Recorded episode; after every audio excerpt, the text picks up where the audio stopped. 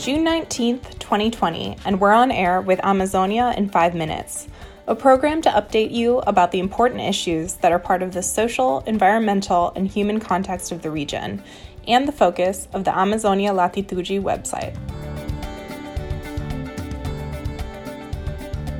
On today's program, the third episode of Amazonia in 5 minutes, we are talking about the situation that Indigenous people are facing with the COVID 19 pandemic that has now been ravaging Brazil for over three months.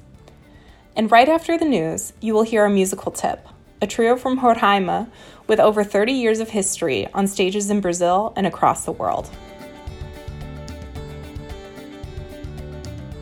Tabatinga, a city in the state of Amazonas, located on the triple border between Brazil, Colombia, and Peru, has been highly impacted by the pandemic amongst its urban and indigenous populations. The Health Surveillance Foundation of the state of Amazonas released a bulletin on June 16th that recorded 2,550 deaths and more than 58,000 confirmed new cases of, the, of COVID 19 across the state, 60% of which occurred in the interior.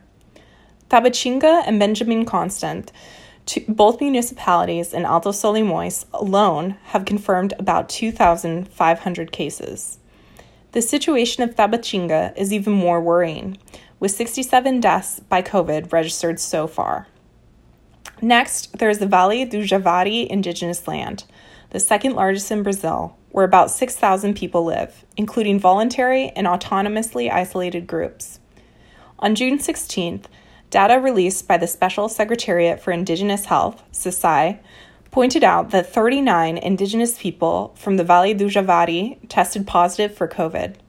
Many retreated to isolation on their own and are depending on donations. Earlier this month, the governor of Amazonas, Wilson Lima, decided to relax quarantine. The measure, criticized by scientists, was based on the decrease in the occupancy rate of the ICU beds for COVID 19 in Manaus. According to leaders of Tabatinga, many indigenous people with symptoms prefer not to go to hospitals, as those who had relatives who transferred to Manaus either died waiting for transfers or did not receive bodies back after deaths. They often prefer to stay in their villages, avoiding taking the test and using traditional methods of treatment. Considering this situation, present not only in the border areas but throughout the Amazon, Professor Marcos Colon published the article Brazilian States Indifference Demands Multilateral Action Against the Pandemic in the Amazon, available in full on the Amazonia Latitude website, and that you will now hear summarized by its main points. The little information that comes from the Amazon indicates that medical care for Indigenous peoples is close to collapsing. There is an urgent need for action, both nationally and internationally, for the health of Indigenous peoples with a central objective of tackling the causes that increase the vulnerability of Indigenous peoples. All levels of government must be committed to protecting Indigenous lives and the health workers that serve these populations. It is urgent to rethink Indigenous healthcare practices that take into account cultural, social, and economic contexts. Without access to proper health care and prey to the invasion of criminals who profit from the destruction of the forest, Indigenous peoples are again facing the risk of genocide. The coordination of Indigenous organizations in the Brazilian Amazon, COIAB, grassroots organizations, and the Indian Missionary Council, CIMI, scientific insti- as well as scientific institutions such as the Oswaldo Cruz Foundation and Brazilian universities have all been denouncing the abandonment and the precarious condition of Indigenous lives. We remind international organizations and humanitarian institutions that technical and political support for multilateral agencies is essential. We refer here to resources, mechanisms, material conditions, specialized medical assistance, and logistics to face the strategies of silencing and marginalizing the extermination policies that COVID 19 has accentuated.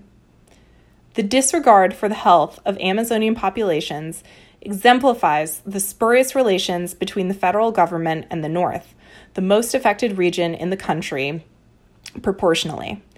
There, are also, there is also the problem of underreporting and vulnerability in local indigenous communities to the coronavirus. A broad and diverse front, enhanced by solidarity and creativity and by the resources and power of multilateral institutions, can help combat the policies that mean death for Indigenous communities. We have no time to lose. We dedicate this program to the memory of Paulinho Paiakan, the Kayapo leader who passed away on Wednesday as a result of COVID 19. Paiakan was an ardent defender of the demarcation of indigenous lands and the protection of their territories. And now you are listening to Trio Roraima, formed by the musicians Neuber Uchoa, Zeca Preto, and Eliakim Rufino, who sing about the natural beauty and popular culture of Roraima. This song is a tribute to the capital Boa Vista and is called Cidade do Campo. Buriti do campo, que prazer! Igarapé tão bom um te conhecer.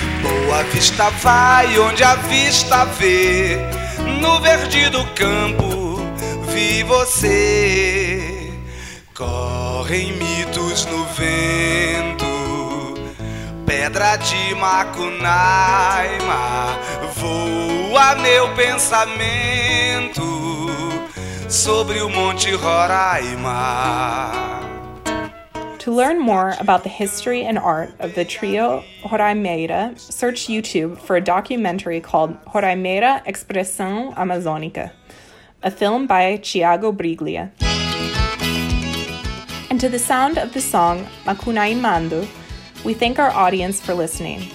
Amazonia in 5 Minutes is a production by Amazonia Latitude, presented in English by Jessica Carey Webb, and we'll take you out to the sounds of Trio Roraima. Cai sol na terra de